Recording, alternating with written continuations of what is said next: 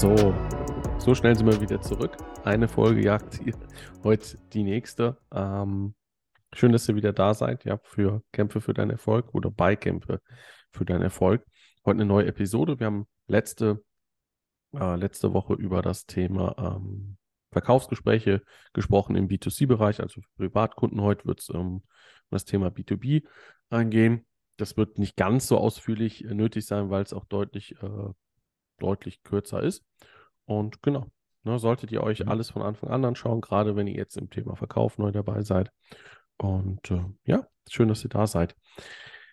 B2B. Ähm, erstmal für diejenigen, die es jetzt noch nicht wissen ähm, oder vielleicht nicht mitbekommen haben, B2B bedeutet einfach, dass ihr vom Business to Business, das heißt vom Geschäftskunden zu Geschäftskunden. Ja, als Beispiel, ihr seid Unternehmensberater. Ja, jetzt als Beispiel, ihr habt eine Dienstleistung, ihr beratet Unternehmen. Wie können sie ihren Umsatz steigern? Wie können sie Prozesse optimieren, dass sie weniger Zeit haben, dadurch wieder mehr Kunden aufnehmen können und so im Umkehrschluss dann auch mehr verdienen? Als Beispiel jetzt jetzt nochmal, ja. Und ähm, hier sind ähm, Verkaufsgespräche ein bisschen anders, ja.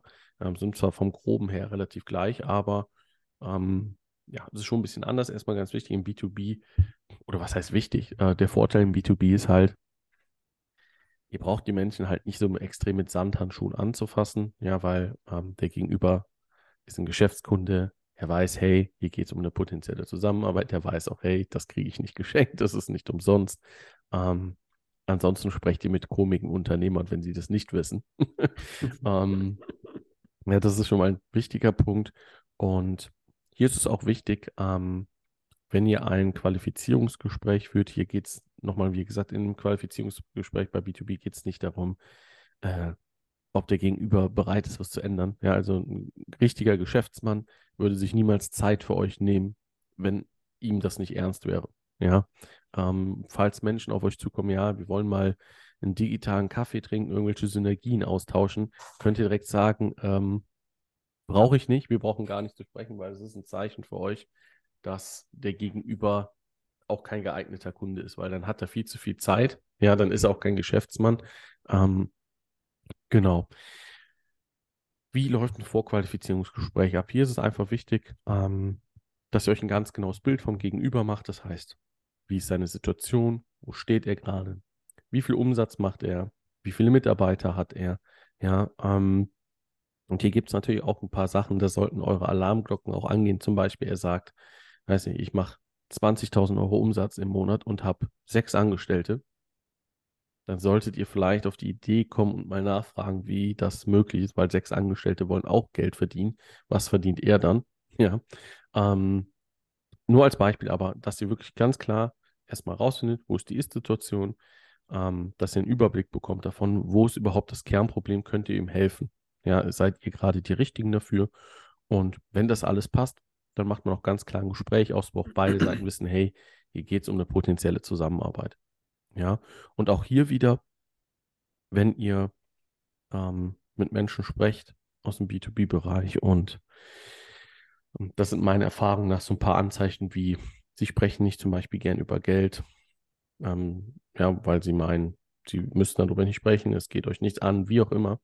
Ähm, das ist meistens ein Anzeichen dafür, dass irgendwas im Argen liegt, ja, ähm, weil ein, ein, ganz normaler Geschäftsmann, der spricht gerne auch darüber, ja, ähm, dass es für ihn auch nichts Schlimmes oder so, ähm, oder ihr merkt, ähm, der Gegenüber ist nicht 100% offen, was auch in Ordnung ist, da könnt ihr Sachen klar ansprechen, ja, weil beide Seiten wissen, warum ihr euch gerade getroffen habt, warum haben beide Seiten sich die Zeit genommen. So, und wenn im B2B kann man wirklich klar sprechen. Ja, dann könnt ihr sagen, hey, wenn du gar nicht mit mir sprechen willst, als Beispiel, ja, wenn du nichts ändern willst, das ist für mich in Ordnung, aber dann braucht ihr das Gespräch ja gar nicht führen. Ja, als Beispiel, ähm, weil ein Geschäftsmann, der hat zu allem schon Kontakt. Ja, der weiß auch, wie, es läuft. Ja. Und das ist so ein ganz wichtiger Punkt, wo mir aufgefallen ist. Natürlich klar auch trotzdem fragen, hey, auch gerade im B2B kannst du das entscheiden. Hier geht es meistens nicht um die Ehefrau, hier geht es meistens dann darum, ähm, musst du mit anderen Geschäftspartnern sprechen, sind noch andere Mitentscheider bei dir im Unternehmen, weil ganz wichtig ist, nur weil ihr mit einem Geschäftspartner sprecht, es gibt in vielen Unternehmen mehrere Geschäftsführer, ja, die dürfen schon mal gar nicht alleine entscheiden, weil sie halt das mit einer oder mehreren Personen teilen, ähm, wie auch immer, das ist ganz wichtig. Und wenn es dann nämlich zum finalen Gespräch kommt, dann sollten alle Entscheider dabei sein. Ja, das ist ganz wichtig. Nicht, dass ihr nur mit einem sprecht, sondern wenn es zwei sind, sprecht mit beiden. Ja, dass auch eine Entscheidung getroffen werden kann. Ähm, das sollte abgeklärt sein. Klar, Investition. Ähm, braucht man jetzt auch ähm, gar keinen großen Haken drum zu machen. Könnt ihr euch fragen, hey, was wäre eine realistische Investition für euch? Was könntet ihr euch vorstellen? Ähm, das ist voll in Ordnung. Ja. Und ähm, genau, einfach ein bisschen, das Ganze läuft ein bisschen statischer einfach ab, sage ich jetzt mal, ein bisschen äh, mehr faktenbasiert, zahlenbasiert. Ähm, was bekomme ich wofür? Ja, was ist der, was kriege ich dafür? Das ist so ganz wichtig im Unternehmen. Ähm, mhm. Weil im Endeffekt müsst ihr euch vorstellen, ein Unternehmen kalkuliert auch nur so. Ein Unternehmen kalkuliert halt so, okay, ich gebe XYZ aus und bekomme das, das und das dafür und bekomme dafür das und das wieder rein an Umsatz. So kalkuliert ein Unternehmen. Ja. Und das ist auch ein wichtiger Punkt. Schaut, dass es trotzdem ganz locker ist. Ja. Ihr braucht euch gar nicht verkrampfen oder so. Es ist ganz entspannt. Ähm, weil äh, wir haben jetzt das Unternehmensberaterbeispiel genommen. Ein Unternehmens- oder ein, ein, ein Geschäftsführer würde sich niemals Zeit nehmen, mit einem Unternehmensberater zu sprechen, wenn sein Unternehmen so läuft, wie er sich das vorstellt. Ja, das würde keinen Sinn ergeben. Ähm, deswegen einfach da ähm, ganz locker sein. Und genau, ich, natürlich Samuel ja. hat da auch noch sein, sein Input zu. Ähm, der würde da auch noch einiges mitgeben können. Ja, hallo. hallo. Bin auch da.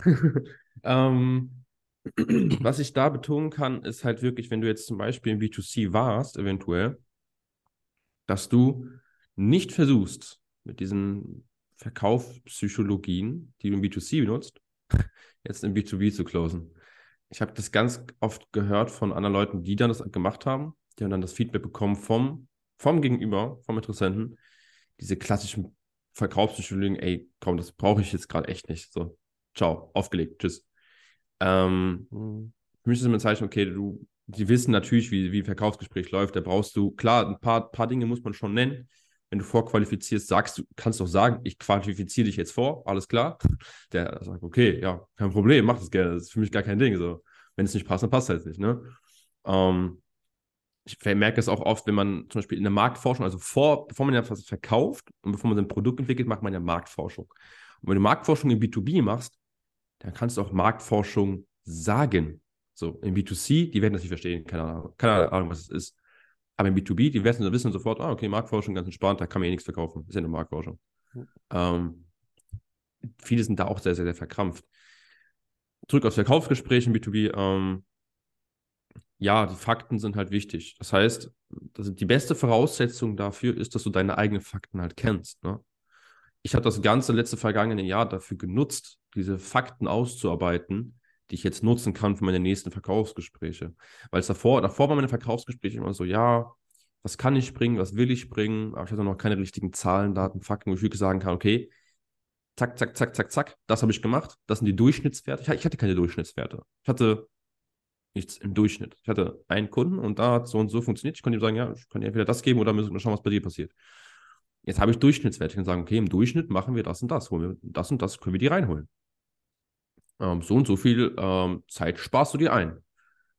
Und wenn du das hast, das ist so, ich würde sagen, dein Proof of Concept nennt man das, dein geprüftes Konzept, das, was du weißt, dass es funktioniert nachweislich.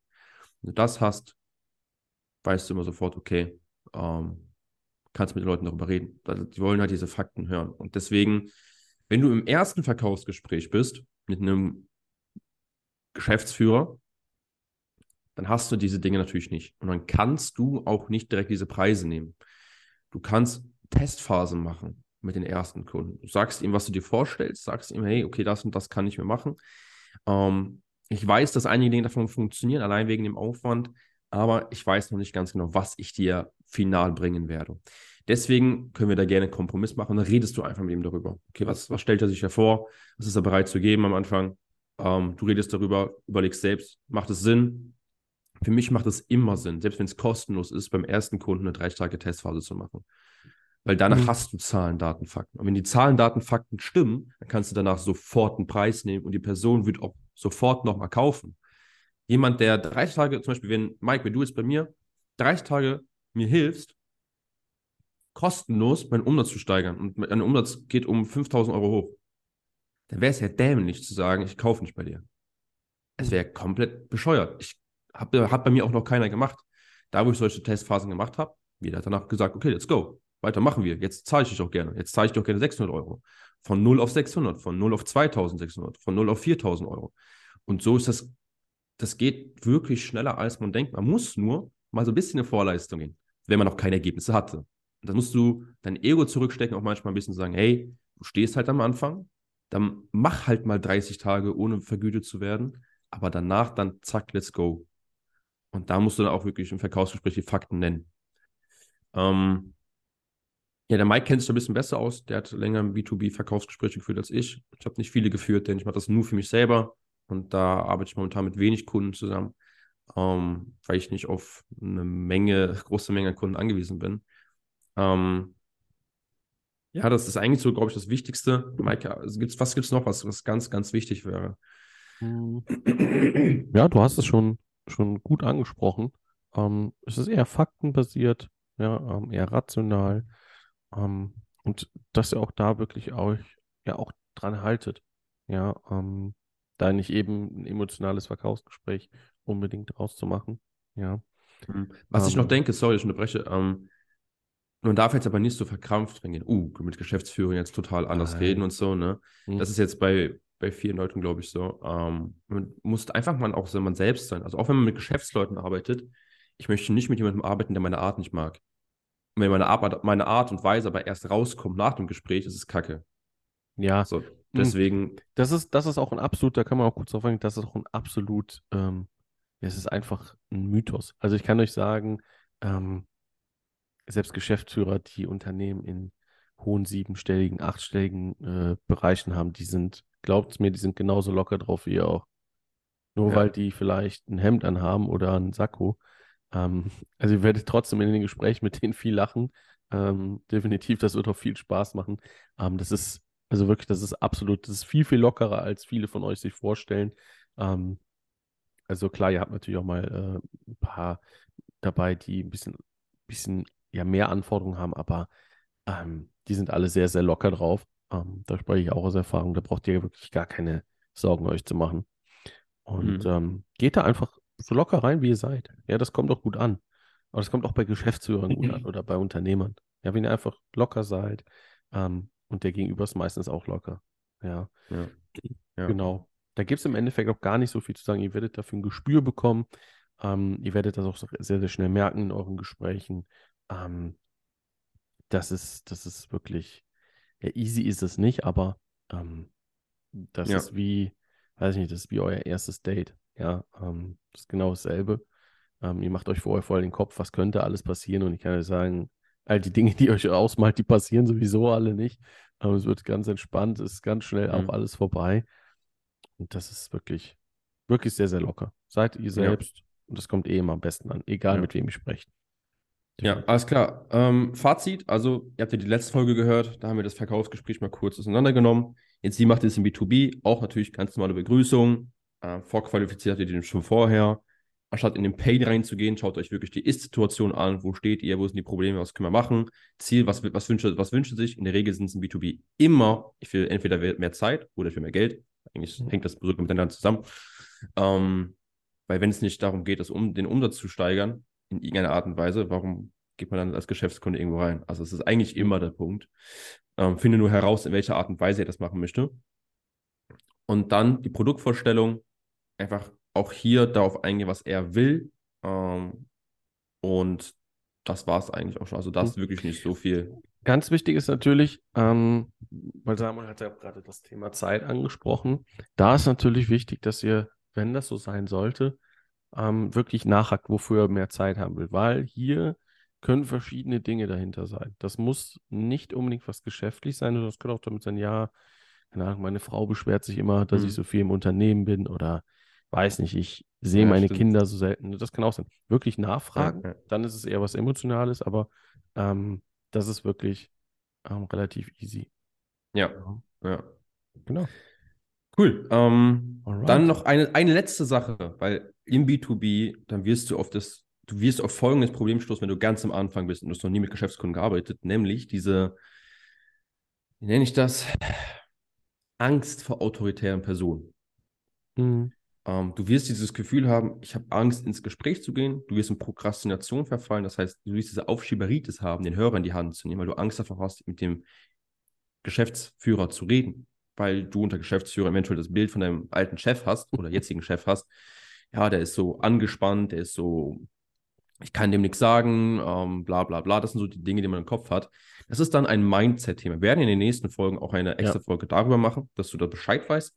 Ähm, weil das, sonst wirst du ja das Ganze gar nicht umsetzen können, wenn du eine Denkweise hast, die sagt, äh, Geschäftsleute sind immer, die wollen mich irgendwie fertig machen oder ich habe denen nichts zu sagen, ich bin doch noch so, so klein, ich kann doch noch gar nichts, dann wirst du ja gar keine Gespräche führen. Hm. Ähm, da werden wir noch drauf eingehen. Ansonsten war es eigentlich hiermit. Wir werden in den nächsten Folgen, wie schon in der Folge davor erwähnt, noch einmal den Checkout durchgehen und wir werden einmal die Einwandbehandlung durchgehen. Checkout, warum? Checkout, damit das Geld auch wirklich kommt und die Leute nicht irgendwie abspringen. Und Einwandbehandlung, damit du verstehst, ähm, wenn Menschen Unsicherheiten haben, wie kannst du denen diese Sicherheit geben und dass sie dir, bei der Kunde werden und glücklich sind. Ja, das war's genau. mit der Folge. Kämpfe dafür, bleib da dran. Auch das ist Arbeit. Verkaufen ist, ist, Arbeit, mit, ist Arbeit mit verbunden. Ähm, bleib einfach dran, wenn du Fragen hast, melde dich bei uns. Und wir können dir auch zwischendurch einfach ein paar Tipps und Tricks mitgeben. Und ansonsten wünsche ich dir einfach einen schönen Tag. Genau. Kann ich äh, nur hinzufügen, das war auch noch eins von mir, das wollte ich auch nochmal sagen. Wir haben, bin drei, seit drei Jahren im Verkauf. Wenn ihr Fragen Anliegen habt, kommt auf uns zu. Dafür sind wir da. Sehr, sehr gerne. Helfe da damit sehr, sehr hilfsbereit, hilft das sehr gerne weiter. Und genau, dann wünsche ich euch ein schönes Wochenende. Bis dahin.